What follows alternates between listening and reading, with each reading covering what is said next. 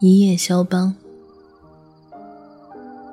只听一支曲子，只为这首曲子保留耳朵。一个肖邦，对世界已经足够。谁在这样的钢琴之夜徘徊？可以把已经弹过的曲子重新弹奏一遍，好像从来没有弹过。可以一遍一遍的将它弹上一夜，然后终生不再去弹。可以死于一夜肖邦，然后慢慢的用整整一生的时间活过来。可以把肖邦弹得好像弹错了一样。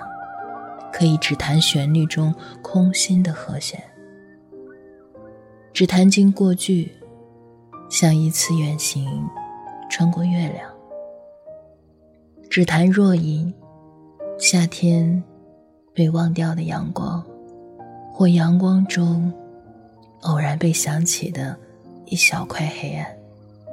可以把柔软弹奏的像一块开阔地，像一场大雪。迟迟不肯落下，可以死去多年，但好像刚刚才走开。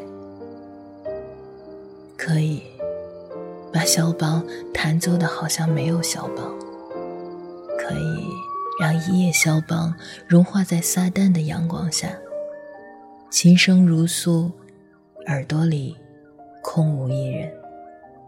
根本不要去听，肖邦是听不见的。如果有人在听他，就转身离去。这已经不是肖邦的时代，那个思乡的、怀旧的、英雄城堡的时代。